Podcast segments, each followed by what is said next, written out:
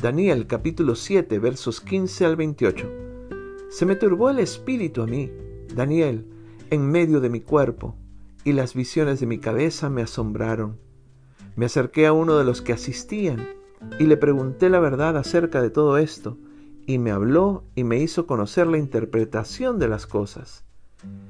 Estas cuatro grandes bestias son cuatro reyes que se levantarán en la tierra.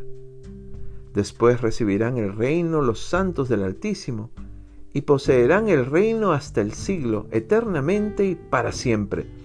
Entonces tuve deseo de saber la verdad acerca de la cuarta bestia, que era tan diferente de todas las otras, espantosa en gran manera, que tenía dientes de hierro y uñas de bronce, que devoraba y desmenuzaba y las sobras hollaba con sus pies.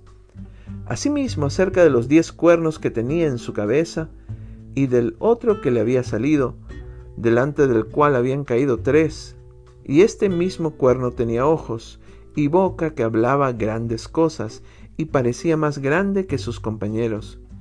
Y veía yo, este cuerno hacía guerra contra los santos y los vencías, hasta que vino el anciano de día, y se dio el juicio a los santos del Altísimo, y llegó el tiempo y los santos recibieron el reino.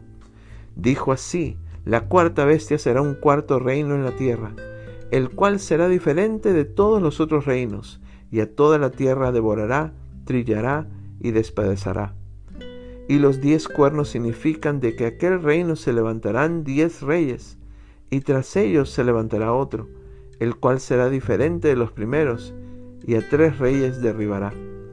Y hablará palabras contra el Altísimo, y a los santos del Altísimo quebrantará, y pensará en cambiar los tiempos y la ley, y serán entregados en su mano hasta tiempo y tiempos y medio tiempo.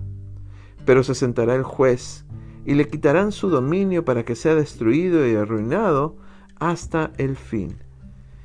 Y que el reino y el dominio y la majestad de los reinos debajo de todo el cielo sea dado al pueblo de los santos del Altísimo, cuyo reino es reino eterno, y todos los dominios le servían y obedecerán. Aquí fue el fin de sus palabras.